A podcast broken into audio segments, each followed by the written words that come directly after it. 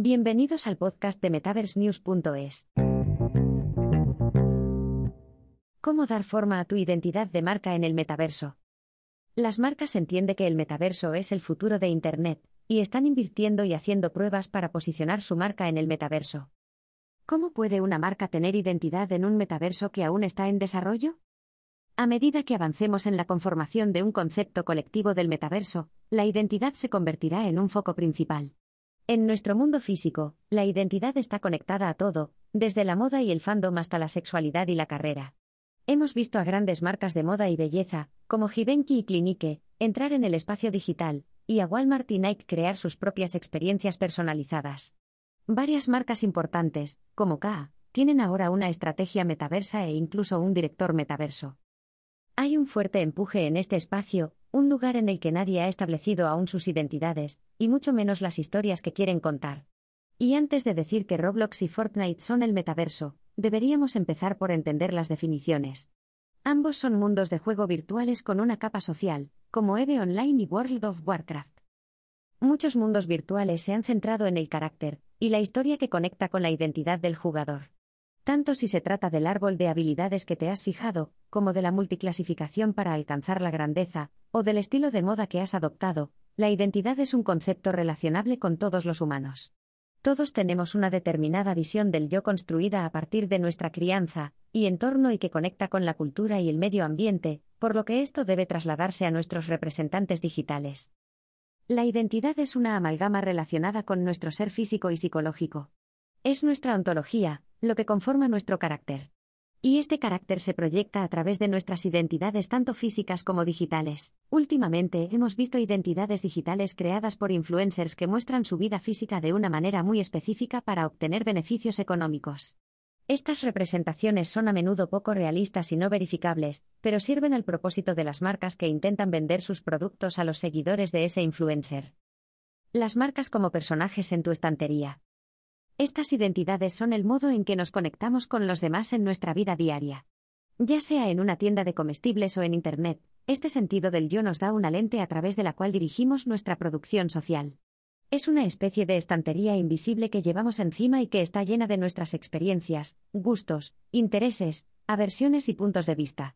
Pero ¿qué pasaría si la estantería no fuera invisible? Imaginemos que hemos reunido todas nuestras cosas en un lugar para mostrarlas a nuestros amigos. Por ejemplo, si soy fan de Seinfeld y los Simpsons, y también me encantan Spider-Man y los Goonies, se puede obtener una comprensión muy básica de mis gustos. Y digamos que tengo Funko Pops de mis personajes favoritos para exponerlos en las estanterías de mi salón. Entonces, cuando alguien visite mi casa, comprenderá inmediatamente quién soy a través de los personajes con los que me identifico y las historias que me gustan. Aquí es donde empieza a extenderse el puente entre lo físico y lo digital. A medida que compramos coleccionables digitales para almacenarlos en carteras digitales en una cadena de bloques, estamos construyendo nuestras ontologías digitales. Empresas como Mighty Jacks, con sede en Singapur, están lanzando ahora coleccionables físicos con chips NFC que, al ser escaneados, proporcionan automáticamente un certificado de autentificación. El propietario también recibirá un gemelo digital de ese coleccionable para utilizarlo en los juegos de la aplicación Mighty Jacks. Esto da aún más significado y utilidad a tus coleccionables, ampliando la experiencia mucho más allá de una mera estantería física en la que puedes mostrar a tus invitados uno a uno. El futuro de las ontologías digitales. Este es un espacio incipiente, en el que las siglas NFTs están dando paso al término coleccionable digital. Es de esperar que se produzcan nuevos cambios de nombre en función de la acogida del público. Aunque todo espacio naciente está en flujo, habrá ciertas constantes. Una con la que podemos contar es nuestra necesidad humana de identidad. La identidad digital irá más allá de nuestra necesidad física de mostrar la ropa que llevamos o los coches que conducimos. Se mantendrá en nuestras carteras conectadas a la cadena de bloques, ya sea autocustodiada o bajo la custodia de una marca o ecosistema digital en el que confiemos.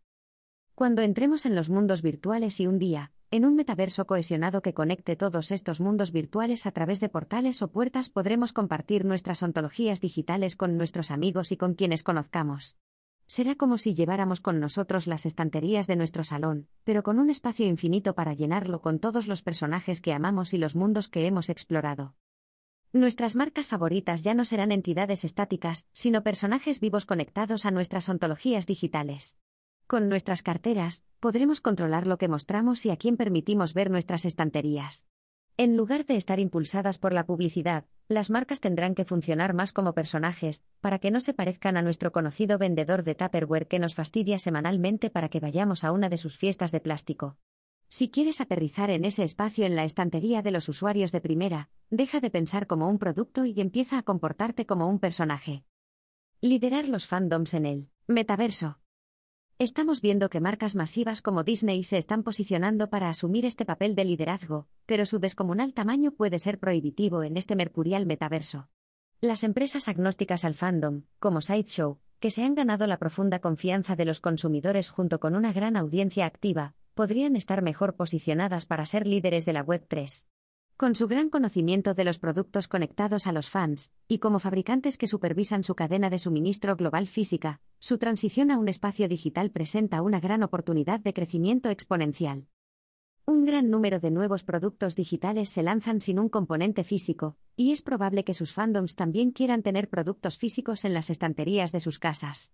Somos una especie tangible que necesita que las cosas existan en ambos mundos para representar nuestras identidades físicas y digitales. Cada vez más marcas se darán cuenta de que el espacio en las estanterías no significa solo estar en Barnes y Noble o Target, sino en las estanterías digitales de la gente cuando exploran sus mundos virtuales favoritos, mostrando las marcas que les gustan y los personajes que las representan.